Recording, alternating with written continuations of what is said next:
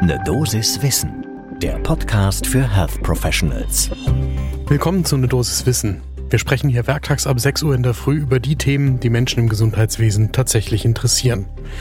Heute sprechen wir über Chefarztpositionen und das mangelnde Interesse von Oberärzten daran.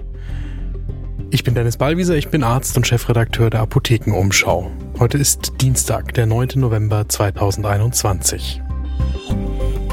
Podcast von gesundheithören.de und Apothekenumschau Pro. Chefarztpositionen, die sollten sich doch eigentlich von selbst besetzen. Aber die Nachfrage nach den Spitzenpositionen, wenigstens in manchen Häusern, die scheint gar nicht so groß zu sein, wie man normalerweise annehmen würde. Und dafür gibt's vermutlich auch gute Gründe.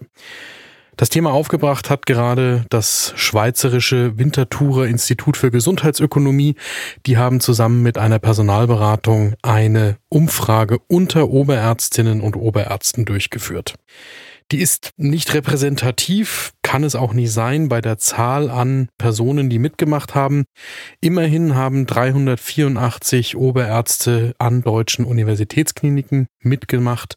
46 Prozent, also knapp die Hälfte aus den operativen Gebieten, 54 Prozent aus dem konservativen Bereich und immerhin ein Drittel Frauen in der Umfrage. Nur zur Einordnung, es gibt in Deutschland vermutlich rund 17.000 Oberärztinnen und Oberärzte. Da sind jetzt die Leitenden ausgenommen, Chefärzte sind auch nicht dabei und der Versuch ist auch, die anderen Ärztinnen und Ärzte in Leitungspositionen da rauszurechnen. Das heißt, so knapp 400 von 17.000, das ist eine sehr kleine Stichprobe, aber es geht auch nicht um die Quantität, es geht eher um die Qualität. Die Qualität dieser Untersuchung, die erschreckt teilweise.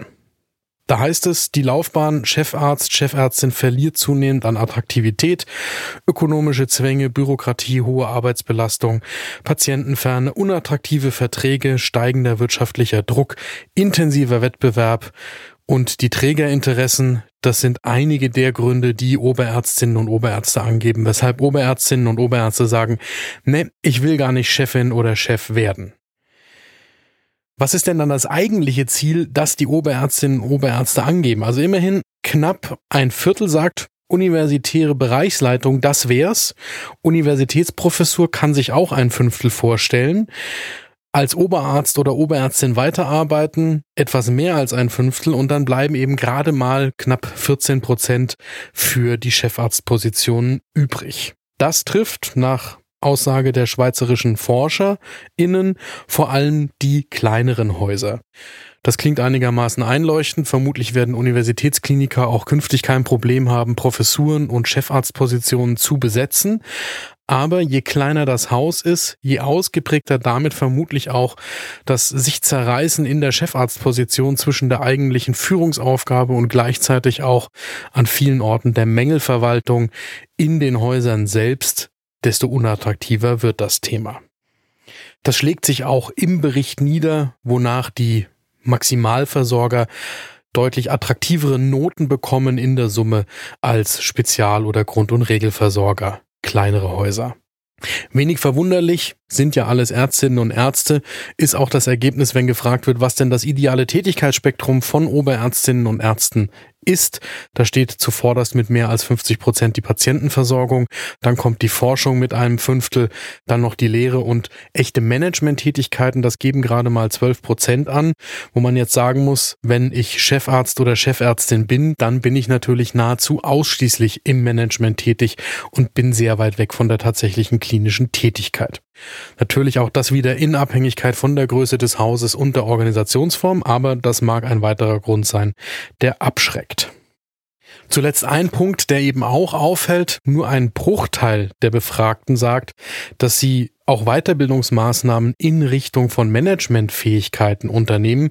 Gerade einmal 15 Prozent haben zum Beispiel ein Weiterbildungsangebot in Richtung eines zusätzlichen wirtschaftlichen Hochschulabschlusses, wie zum Beispiel die angebotenen MBA-Programme genutzt oder sind dabei, das für sich zu nutzen, fühlen sich dann typischerweise aber nach einer solchen Maßnahme natürlich auch besser vorbereitet auf Managementaufgaben. Ein interessanter Punkt, der auch noch mit reinspielt, ist die Arbeitszeitvorstellung. Der Trend geht auch bei Oberärztinnen und Oberärzten in Richtung reduzierter Arbeitszeit, also in Richtung zum Beispiel zwischen 85 und 90 Prozent Arbeitszeit, wo man ja jetzt ehrlicherweise sagen muss, das ist alles immer noch mit den üblichen Überstunden, den Diensten, die dazukommen etc. weit mehr als die normale Vollzeit im nichtmedizinischen Bereich. Was heißt das jetzt für die eigene Karriereplanung? Das heißt zunächst mal, dass eigentlich der demografische Wandel für die heutigen Oberärztinnen und Oberärzte spielt.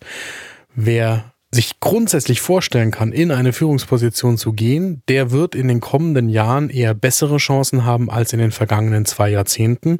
Und dieser Wandel, der könnte die Häuser noch viel schneller erreichen, als heute schon sich bewusst gemacht wird. Das heißt, wer sich grundsätzlich vorstellen kann, auch Führungspositionen in Richtung Chefarztpositionen, vielleicht auch in kleineren Häusern zu übernehmen, der sollte vielleicht heute noch nicht entnervt aufgeben, sondern sich bewusst machen, dass die Zeit für sie spielt. Das heißt, die Zeit kann man auch nutzen, um zum Beispiel über Weiterbildungen, die gerade doch eben die Managementfähigkeiten stärken, die ja nicht Teil des Medizinstudiums sind und ehrlicherweise auch nicht Teil der praktischen Arbeit in den meisten Kliniken sind, da einen Fokus zu setzen und den Austausch zu suchen mit anderen Quereinsteigern und Quereinsteigerinnen und anderen Menschen, die solche Wechsel gemacht haben, hin in eine Managementposition, auch wenn sie sich das vielleicht zu Beginn der Tätigkeit gar nicht haben vorstellen können. Die gibt's in allen Kliniken, nicht nur im ärztlichen Bereich, gerade auch im Pflegemanagement. Und das wäre mein Tipp. Sprechen Sie mal mit Pflegekräften, die zu Pflegedirektorinnen oder Pflegedirektoren geworden sind. Die können spannende Geschichten erzählen in einem Beruf, der noch viel weniger diese Managementqualitäten schon in der Berufsausbildung oder in der praktischen Tätigkeit ins Zentrum stellt. Und von den Menschen können Ärztinnen und Ärzte wirklich was lernen.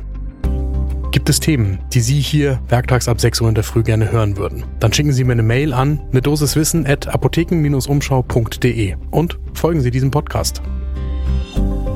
Ein Podcast von gesundheithören.de und Apothekenumschau Pro.